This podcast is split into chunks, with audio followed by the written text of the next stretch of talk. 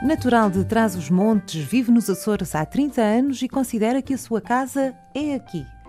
A sua poesia e as suas fotografias revelam o caminho que todos os dias percorre em busca do seu eu interior e vão ao encontro do sentimento que faz andar o mundo, o amor.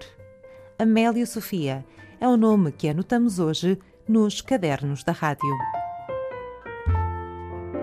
Nos Cadernos da Rádio. Cristina Oliveira anota os nomes que fazem a literatura açoriana dos nossos dias. Aos sábados, na Antena 1 Açores. Esta semana, com Amélia Sofia. Amélia Sofia, olá, bem-vinda aos Cadernos da Rádio. Obrigada por este convite. Eu uh, tenho de começar por confessar este meu pecado que eu uh, cometo de vez em quando, porque este é um programa sobre autores açorianos e às vezes trago cá pessoas que são açorianos é de alma, não é? E esse é o seu caso. A Amélia Sofia nasceu onde? Eu nasci em Trás-os-Montes, no distrito de Bragança, numa vila chamada Mugadouro. Uh, depois fui estudar para o Porto e quando terminei o curso uh, fui colocada, eu tirei filosofia e fui colocada na, na Horta, portanto no Faial.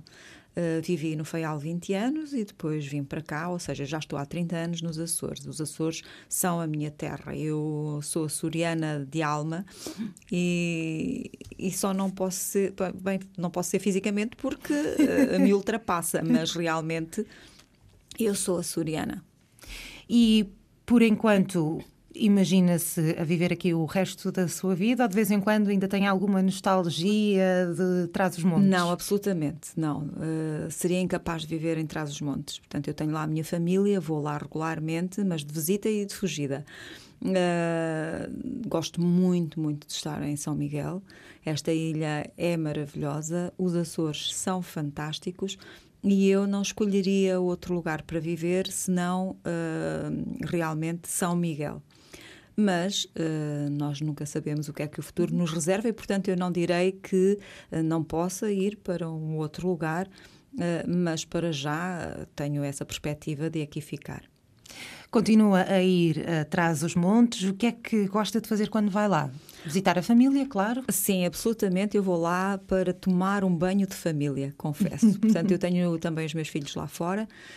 Um, em Trás os Montes ou noutros um, sítios? Não, a minha mais nova está em Trás os Montes, o mais velho está em Aveiro eu vou realmente para matar saudades da família, uh, também das paisagens, dos lugares, reviver um pouco, ir ao encontro daquele pão com manteiga da infância, sabe? e, e, depois também apreciar a boa cozinha transmontana. Eu, felizmente, tenho uma mãe que é uma, uma cozinheira de mão cheia. E então é realmente matar muitas saudades, mas essencialmente rever os amigos e família.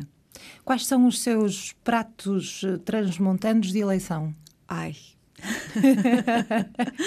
eu gosto imenso de, de, tudo. Olha, nós temos um prato muito típico uh, que, que, é feito no carnaval, que são as cascas. Então, as cascas são o feijão, é apanhado ainda verde e depois é partido com a vagem, uh, com a vagem de fora, e seco e depois guarda-se e no carnaval cose-se esse feijão com batatas, com legumes um, e, e, com o pé, a orelha, o bulho, que é um, um chouriço transmontano que leva ossos, portanto é feito com os ossos do, do porco, um, que é divinal, digo-lhe. Com ossos? é verdade, é divinal. Os ossos e as cartilagens, todas partidas muito pequeninas, dá um, um chouriço fabuloso. E, e, portanto isto é típico do típico de, de Trás-os-Montes e, e, eu gosto imenso. Bom, chouriço feito com ossos e cartilagem. Vou tomar nota se algum dia for a, a Trás-os-Montes. Amélia Sofia, e a sua família, os seus amigos já vieram todos aos Açores? Bem, a minha família já, e tive uma irmã, uh, os meus irmãos, portanto nós somos três, estiveram a viver no Faial, a minha irmã durante muitos anos e o meu irmão durante um ou dois anos veio em comissão de serviço e esteve ali. Um, de maneira que a minha família sim, não é? Os meus filhos são uh, faialenses e, e açorianos arraigados. De maneira que um, a minha família toda já, já veio aos Açores, uh, alguns dos meus amigos também, uh, e claro que saem encantados E voltam? Voltam. Vamos falar um bocadinho de, de literatura. Quando é que a literatura entrou na sua vida? Quando é que começou a, a ler, a gostar de ler? Eu, felizmente, eu tive uma professora uh, que era da terceira, eu, eu, espero que ainda seja viva. Ela marcou-me tremendamente, era a minha professora de português e chamava-se Lúcia Forjás. Um, essa senhora uh, tratava-me nas aulas por Joaninha e foi ela realmente uh, que me levou a gostar uh, de ler e posteriormente de escrever. Mas que idade é que tinha? Uh, portanto, isto na preparatória, eu teria 10 anos, não é? À volta disso. Portanto, em Trás-os-Montes? Não, não, no, em Moçambique. Eu vivi em Moçambique ah, durante uns Moçambique. anos. Sim, sim, sim, sim. Hum. Dos 6 aos 15 anos eu vivi em, dos 3 aos 15 anos eu vivi em Moçambique. Uhum. De maneira que na, durante a preparatória Portanto, foi para Moçambique ter uma professora da terceira. É verdade, veja lá como a vida é interessante. E depois vim parar aos Açores. Uh, e como foi... é que foi parar a Moçambique? O meu pai era funcionário do tribunal e foi lá colocado e depois então regressámos, não é, com o 25 de Abril. Então, a sua infância, na, na sua maioria, foi passada em, em Moçambique. Moçambique. Em que zona? Uh, Lourenço Marques. Maputo agora, não é? Boas recordações? Muito boas recordações. Aquela terra também é maravilhosa. Aliás, eu acho que os Açores têm alguns traços comuns a nível de alguns cheiros, eh, de algumas temperaturas de água. Há hum, algumas coisas que me prenderam e me fascinaram logo no ano em, em 1985, que eu fui colocada uh, na secundária da Horta uh, e eu fiquei fascinada porque todo o tempo que eu vivi uh, no continente, depois de regressar, um, foi um bocado penoso para mim. Realmente eu não me identificava com os padrões de vida pronto, transmontanos, portugueses e nomeadamente transmontanos, não é? Porque eram uma localidade extremamente fechada. Uh, era incrível ir para Lisboa, por exemplo, naquela altura, fazer uma viagem a Lisboa era como ir, enfim, uh, para outro continente. Era uma coisa incrível. As estradas péssimas, uh, comboios a carvão, enfim, de maneira que hum, eu. eu não me adaptei, digamos, àquela forma de viver. E, hum, e, portanto, quando eu cheguei aos Açores, eu comecei um, a reviver, digamos, a readquirir a minha, a minha alma. Um, e, e cá estou, não é? Portanto, quando foi quando saiu de Moçambique e voltou para Portugal, no fundo foi como se perdesse um bocadinho da sua liberdade? Foi perder completamente a minha identidade, penso. O que é que a chocou mais? O que é que a fez sentir isso? Olha, tão simplesmente quanto nós lá respirarmos uh, de uma forma livre. O que é que eu quero dizer com isto? Moçambique e Maputo, que é aquilo que eu posso uh, portanto, Lourenço Marcos na altura, é uma cidade extremamente alegre, uma cidade muito luminosa, um, com uma maneira de viver completamente diferente. Tão simples, eu lembro-me que uh, nós andávamos de calções sem qualquer problema, de chinelos. Uh, quando nós, o fim de semana, por exemplo, era o, o, eram os dias em que nós relaxávamos e, portanto, chinelos para os pés, uh, praia, enfim. Em Trás os Montes, não. Eu lembro-me que isto, eu estou-lhe a falar nisto, parece um insignificante, mas na altura, para mim, com 15 anos, marcou-me profundamente, porque quando chegava ao fim de semana em Trás os Montes, e nomeadamente em Mogadouro, nós tínhamos que nos vestir, todas muito hum, arranjadas. Bem arranjadas. Exatamente, é? portanto, não era o à vontade, era realmente tínhamos que nos vestir para ir à missa, para ir cumprimentar os avós, os familiares, fazer as visitas, etc. Isso era uma coisa que eu não, não estava habituada. Depois eu tive uma situação Uh, que me marcou profundamente e me fez sofrer durante anos a fio, que foi ter perdido todos os meus amigos. Portanto, quando eu me vi embora, não havia ninguém ali da, da minha zona e eu sei que os meus amigos ficaram, uns pelo Algarve, outros por, uh, por, por Lisboa. Portanto, enfim, os amigos portugueses que tinha que em estavam Moçambique. em Moçambique e que também vieram embora. E curiosamente estamos a falar nisto aqui e eu vou-lhe dizer que os reencontrei, uh, a grande, a grande maioria, aqueles que que brincavam comigo e que eram ali uh, meus vizinhos e mais próximos, reencontrei-os este verão em agosto. Ah. Portanto, é, é muito Combinaram bonito. um encontro? Uh, nós combinámos, mas não foi possível, porque eu fui para trás dos montes e estive também no Alentejo. Entretanto, eles estavam em lugares, uh, enfim, diversos. Uns estavam de férias para o Algarve, outros... E não conseguimos encontrar um, uma data que servisse uma data a todos. que servisse a todos. No entanto, já nos reencontramos no Facebook, que é para isso também que as redes sociais servem, servem não é? Claro. Reencontrámos-nos e já matámos saudades por telefone e vamos nos ver em breve.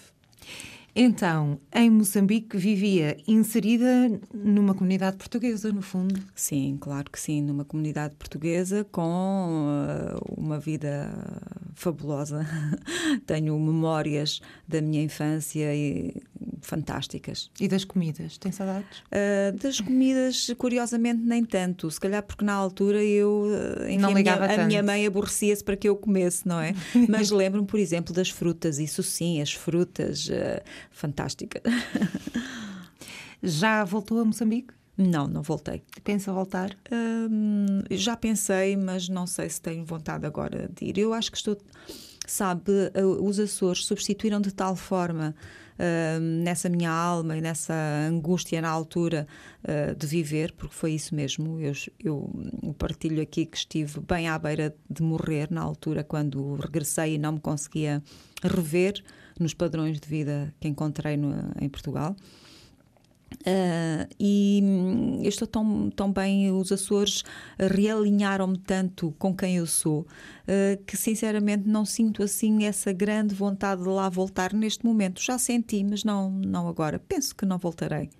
Nos Açores já visitou todas as ilhas? Já, já visitei todas as ilhas, sim. E preferências? Pergunta difícil. Ah, São Miguel. São Miguel, okay. absolutamente. absolutamente. Eu, eu acho, bem, eu, eu digo isto redondamente porque é a ilha que eu acho que oferece melhores condições a, a, a, todos os níveis, incluindo a nível de, da natureza, não é? Quem gosta de passeios ou quem gosta de banhos, enfim. Eu sou aficionada da ferraria, por exemplo, Sim.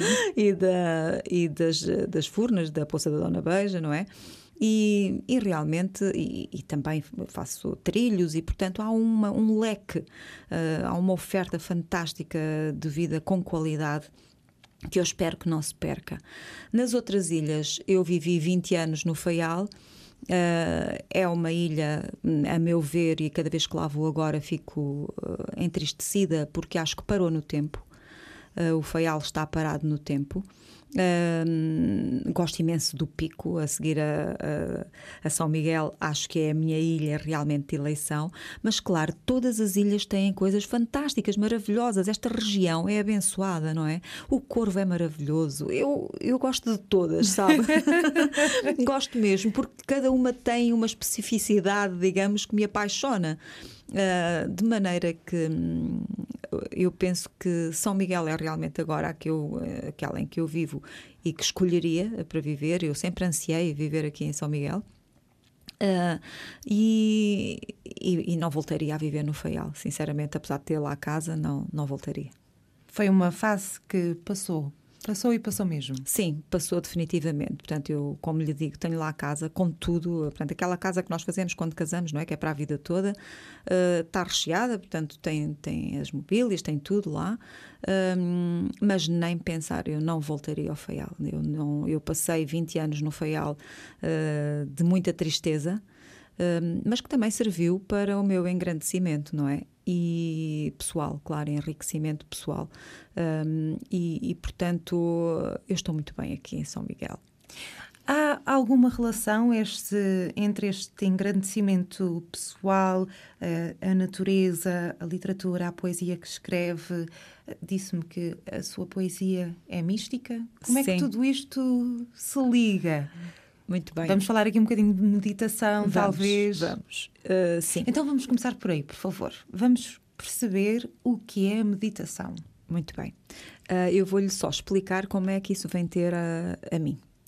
Uh, eu, eu vou lançar em breve o meu segundo livro que fala exatamente disso. De ferramentas que eu considero essenciais ao homem para reencontrar-se, para, se, para que se reencontre, digamos, na sua alma. E, hum, e, comigo foi assim. Eu, portanto, como lhe disse, estava em Moçambique, de repente perdi tudo e fui para trás dos montes. Um, levei ali uns anos para me reequilibrar, foi extremamente difícil. Eu estive verdadeiramente à morte porque não me apetecia viver, eu não, não me enquadrava com nada. Um, depois acabei o curso, fui, acabei por ir para a filosofia, acabei o curso e fui colocada uh, na horta. Fui para a horta, enfim, lá casei, tive os meus filhos e fiz uma vida de 20 anos. E a minha passagem pela horta foi uma passagem de muita marca. Uh, muita marca pessoal, no sentido em que um, eu sentia muita falta da minha família, uh, sentia-me um pouco desenraizada. Um, e eu vivi no Faial, a nível pessoal, aquilo que eu considero e que chamo neste meu livro, que vai sair em breve, a fase do desamor. Um, eu hum, penso uh, que uh, não nunca me adaptei, identifiquei com o tipo de vida uh, do Faial e da, da marca social do Faial, enfim. E então, um, acrescido de outras questões também pessoais, pelo que eu sofri bastante, mesmo muito. Um, e, portanto, uh, quando uh, eu, já quase nos últimos anos, portanto, isto por volta de 2000, Uh, já estava muito saturada de lá estar e já tinha sofrido bastante, surge-me uma questão de peito e eu não sabia o que era, e naquela altura as biópsias não se faziam ali, teve que vir para, para fora, portanto, para o continente, demorava 15 dias, enfim, e nesses 15 dias repensei toda a minha vida, não é? E comecei a percepcionar que uh, esta vida fútil, eu vou-lhe chamar assim, mas não é fútil que eu considero, vou só etiquetá-la para que, que a possamos uh, medir em relação à, à ênfase que eu lhe quero dar. Esta vidinha um, que nós fazemos uh, de uh, o marido, os filhinhos, uh, o trabalho, os amigos, o que é que ele diz ou não diz, o que pensam de nós ou não, as preocupações que nós temos com a sociedade, ou porque vai assim ou vai assado. Todas essas questões são tão fúteis para quem nós somos, mas que se calhar nós temos que a viver para depois chegarmos ao cerne daquilo que nós somos. Eu hum, defendo que este corpo é apenas um meio uh, que o nosso grande centro divino tem para se experienciar e voltar à fonte. E portanto, o meu trajeto foi assim. No Faial, eu conheci verdadeiramente o desamor, um, e depois, a partir daí, foi uma reconstrução. E quando, aliás, a minha vinda para aqui foi uh, uma coisa extraordinária, a minha vinda para São Miguel, e, e prova-me que uh, nós pensamos que controlamos a vida toda um, e vamos ter que aprender uh, que esse controle é perfeitamente fictício. Nós só controlamos um bocadinho, se é que controlamos alguma coisa. Um, de maneira que, numa sequência de situações verdadeiramente encaixadas num puzzle final fantástico, eu vim parar a São Miguel. Um, e uh, na altura, uh, em São Miguel, havia um centro que estava ligado ao Humanities Team, um, onde eu, por mão de uma pessoa amiga, uh, portanto, fui e, e, retomei aí então esta caminhada que hoje considero ser o centro da minha vida, que me tornou numa outra pessoa, porque eu descobri quem efetivamente sou. E um, é essa a minha intenção e é esta a intenção deste livro e do próximo que vou lançar e certamente de outros que, se Deus quiser, de sair. Uh, é a minha partilha com uh, os outros da minha experiência uma pessoa perfeitamente normal que envereda por um determinado caminho e que acredito firmemente que é o caminho de todos. O caminho de regresso a casa, o caminho de regresso ao eu Um, e, portanto, a meditação aparece no meu caminho também, nesta caminhada, através do Humanities Team. Que é exatamente o que? Era um grupo ligado, ligado, não sei, uh, tanto à, uh, aquela série de livros do uh, Donald Walsh, que é As Conversas com Deus. ele criou uma fundação a nível mundial que se chama Humanities Team exatamente para orientar as pessoas ou para partilhar esta, estes conhecimentos conhecimentos uh, com as pessoas, no fundo, para quê? Para nos aprendermos a amar a nós próprios e depois irradiar para os outros. Portanto, depois do desamor, o amor. Exatamente, o amor, o encontro com o amor. Então, vamos voltar àquela questão de há bocadinho. Quando falamos de meditação, falamos de uma ferramenta. De, de uma ferramenta. De uma ferramenta que, me que nos permite a todos conhecer quem verdadeiramente somos, para além das ilusões que nos amarram. Hum, portanto, quando nós dizemos que todos somos um e que é um, e falamos de amor incondicional, isto é muito, portanto, está muito na voga, não é? Ouvirmos as pessoas falarem amor incondicional, que todos somos um, que, enfim, muita unidade, etc. De que é que falamos verdadeiramente? porque um, esta separação aparente uh, de quem somos uns dos outros, ela existe efetivamente porque o grande um se está a experienciar de diversas formas, mas a finalidade é a mesma. Acontece que nós nos fomos desviando Uh, de, desse eixo inicial um, e agora chegou o tempo uh, de retornarmos a quem somos e a esse amor e compreendermos que efetivamente Uh, e esta é a minha convicção, e também não quero convencer ninguém, já me deixei disso há muito tempo, é mesmo só a minha partilha. Uh, uh, o amor é que nos salva e eu tenho fé de que a, a humanidade conseguirá encontrar todas as soluções pelo amor não pela guerra. Então, eu não, eu não, vou, não lhe vou pedir que me convença, porque eu à partida já estou convencida, mas vou-lhe pedir um conselho. Eu quero meditar, o que é que eu devo fazer? Como é que eu chego lá na prática?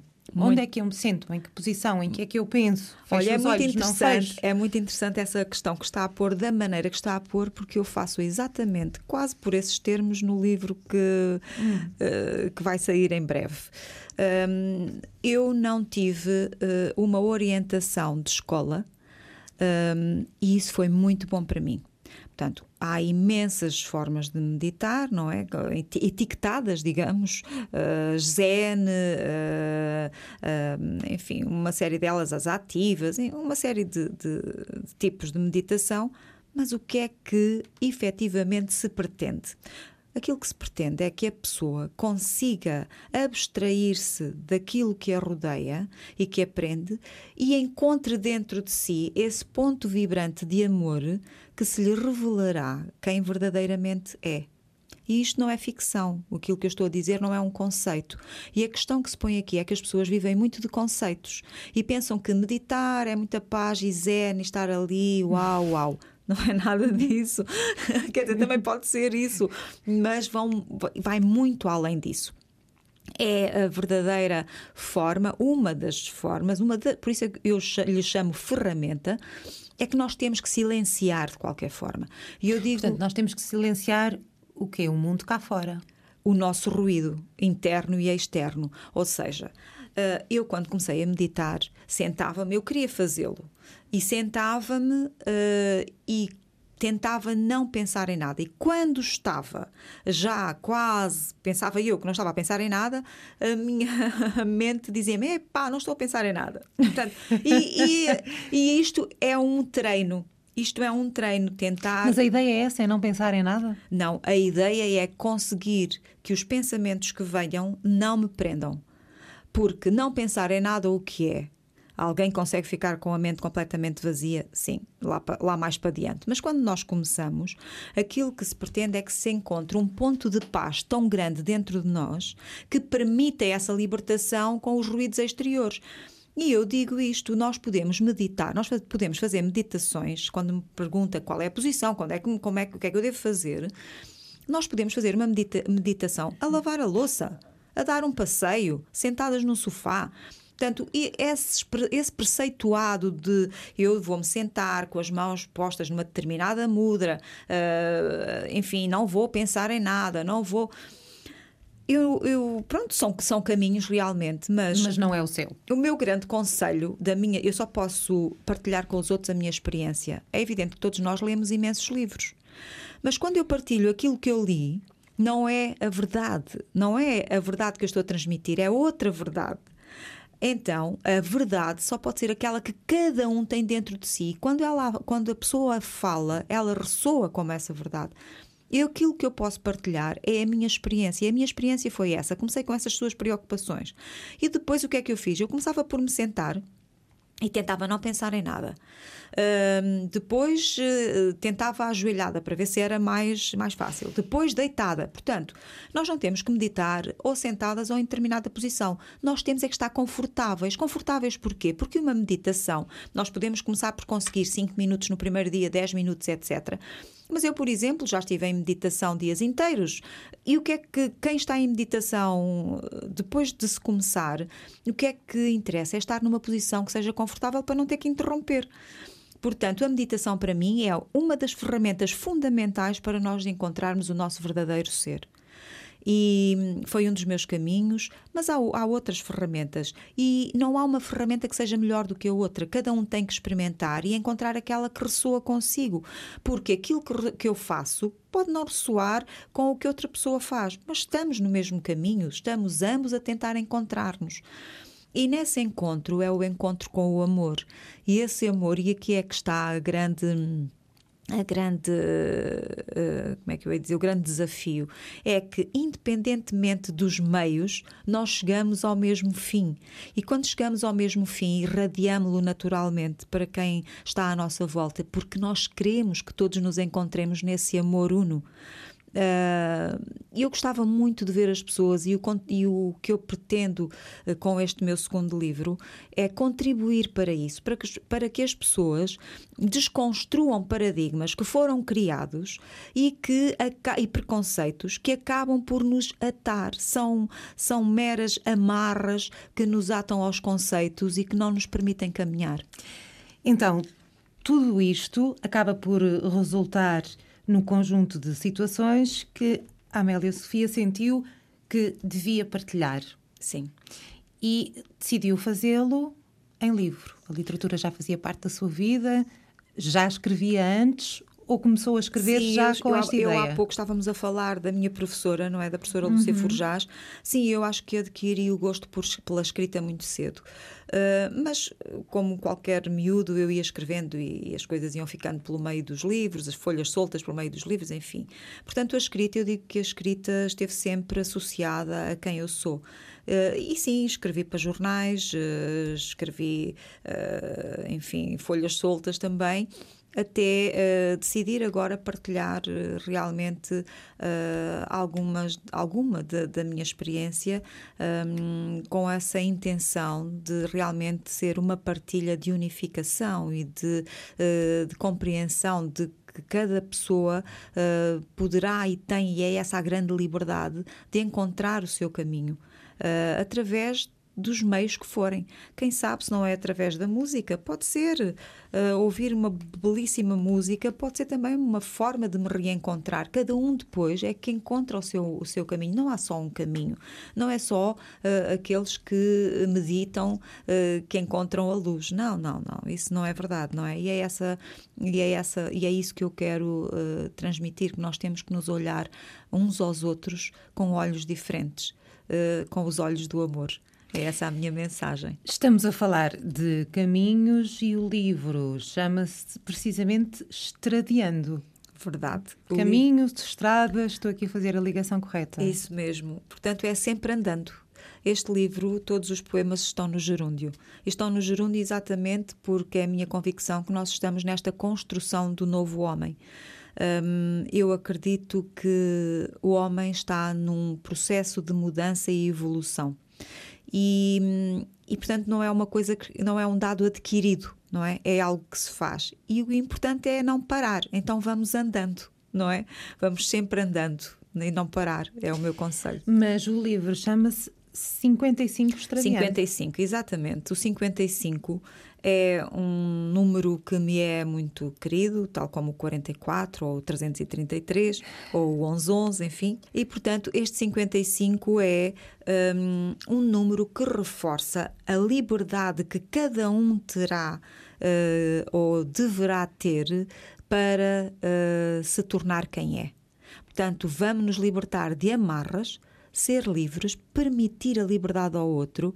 Eh, eu, o meu caminho é a meditação, mas eu respeito todas as pessoas que fazem outras coisas e que, independentemente disso, até dizem mal da meditação. Portanto, eu aceito todas as opiniões e defenderei sempre a possibilidade uh, dos outros serem contrários a mim e não gostarem de mim, eventualmente. Portanto, isto de não gostar dos outros é uma mera ilusão. Uh, que nós criamos, isso não existe. Uh, nós todos nos amamos profundo, no profundo do, do nosso ser. E, portanto, eu defenderei sempre essa liberdade. O homem terá sempre que ter liberdade para fazer, escolher e dizer aquilo que pensa.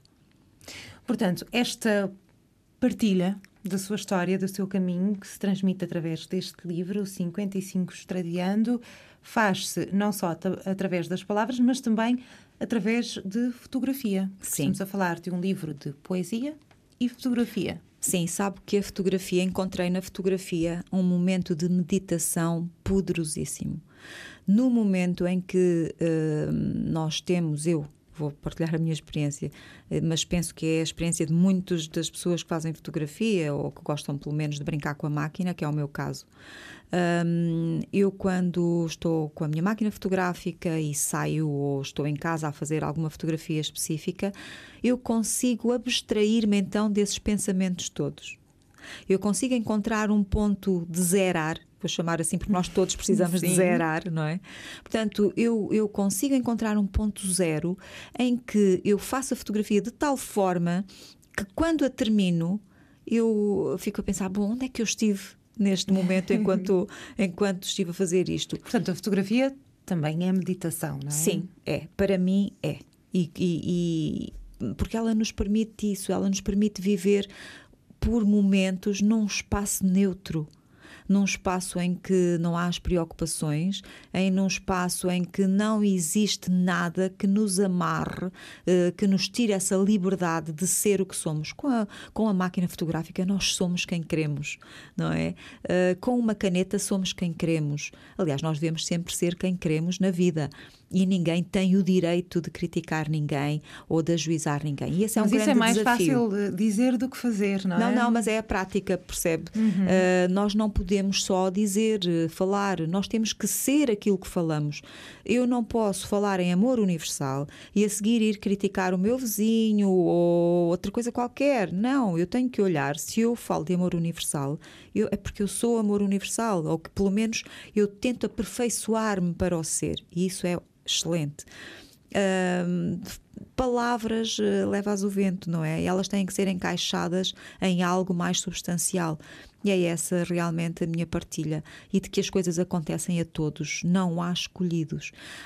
Nesta nova espiritualidade, há muita tendência de alguns se acharem os escolhidos, os eleitos, os iluminados, e depois são os mestres ou os gurus das outras pessoas. Isso não existe. Todos nós somos gurus e somos eleitos porque o Pai ama a todos da mesma forma. E, uh, portanto, estamos todos nesse centro do amor. Um, todos nós temos essa capacidade, basta querermos realmente. Agora, dá muito trabalho. Porquê? Porque é preciso uma observância quase diária sobre o nosso ego, porque ele é muito traiçoeiro e porque nós somos humanos e vivemos uh, numa comunidade e vivemos numa sociedade. Portanto, isto não é para ser vivido, é muito fácil nós afastarmos da sociedade e irmos para, uh, enfim, um convento e ficarmos lá fechadinhos. Excelente, não temos desafios. Mas o grande desafio é nós conseguirmos ser tudo isto a viver com os outros e em prol dos outros. De que forma é que, se eu uh, defendo que nós todos somos amor, de que forma é que eu posso querer mais amor para mim do que para o outro que é tão amor quanto eu? é um bocado, é um, é um desafio imenso, porque nós vivemos num mundo temos vivido com conceitos e numa educação que nos tira a liberdade e que nos prende a tantas preocupações. É a falta de dinheiro, é a falta do emprego, é a falta de estabilidade emocional, enfim. E nós prendemos-nos com este rendilhado e esquecemos-nos do fundamental. E eu acho que esse fundamental está agora a vir à tona. E esse fundamental vai vencer, porque eu acho que não há força nenhuma maior que o amor. E como é que o amor, o caminho e tudo isso se, se traduz também em fotografia. Como é que conseguiu fazer esta, esta relação? Portanto, as fotografias, Olha, as são fotografias suas, são da sua autoria. As fotografias estão nesse livro uh, de uma forma hum, extraordinária e por isso eu lhe digo que não há nada ao acaso. Um, eu tirei essas fotografias em momentos, como lhe disse, de experienciar uma nova, uh, uma nova faceta minha, porque eu não gostava de fotografar, não gostava de máquinas fotográficas, e depois, de repente, quando surgiu a ideia de fazer esse livro, uh, decidi também fazer um curso de formação para aprender pelo menos a mexer na, na máquina, não Sim, é? portanto, o, o, livro foi o seu uh, incentivo, incentivo, para a fotografia. Para a fotografia. Um, e, portanto, essas fotografias surgem não porque eu as pensei, ah, agora vou fazer esta fotografia para este poema. Não, eu, eu tinha os poemas e fui escrevendo os poemas um, e fui tirando as fotografias como uma forma de me experienciar. Quando eu decidi conjugar, fazer o livro e conjugar as fotografias, achei uh, fantástico. Como é que eu tinha fotografias que em tudo tinham a ver com os poemas que eu tinha escrito. Mas essas fotografias, uh, eu lanço esse desafio, uh, enfim, quando, quando ler esse livro, quando sentir esse livro, porque esse livro não é para ler, é um livro para sentir. Uh, se se virem as fotografias, independentemente da escrita, as fotografias parecem uma coisa, mas depois a, a escrita, o poema que lhe está associado, vivifica a fotografia e é, esse, e é essa conjugação que eu acho que está muito interessante nesse livro e modéstia à parte. Estou a ver aqui um exemplo bastante claro disso. É uma fotografia uh, da imagem de, de uma estátua de duas pessoas de mãos dadas e a estátua do imigrante que está lá embaixo na, portanto, no Largo de São Francisco. Mas em destaque estão estas sim, duas sim. mãos dadas e o poema chama-se Amando. Exato. Ok, faz sentido. Amélia, eu vou-lhe pedir para escolher um destes seus poemas. Escolho. Qual é que vai ser? Eu vou escolher este um, que é o Libertando, porque é um poema que, que eu gosto e que muita gente me tem uh, também dado esse feedback de gostarem muito deste poema. Então, e em que página? Ai, não tem página. 78, tem, tem, ah, 78. Tem, tem. Bem no fundo. Óculos novos, Aí, talvez. Exatamente. Vamos a isso, libertando. Muito bem. Quando eu morrer, vistam-me não com roupagens de pranto, mas com as palavras, todas as palavras que amei Libertem-me com amor. Amem-me em liberdade. Envolvam-me de harmonia solidariamente doce nos lábios suspirantes de um destino cumprido. Salpiquem-me da sublime tonalidade de um sol nascente que adormeceu noutro horizonte e gritem-me numa tela colorida com as sete cores da minha alma. Amélia Sofia, muito obrigada por ter vindo aos Cadernos da Rádio. Obrigada eu pelo convite. Nos Cadernos da Rádio. Cristina Oliveira anota os nomes que fazem a literatura açoriana dos nossos dias. Aos sábados, na Antena 1 Açores. Esta semana, com Amélia Sofia.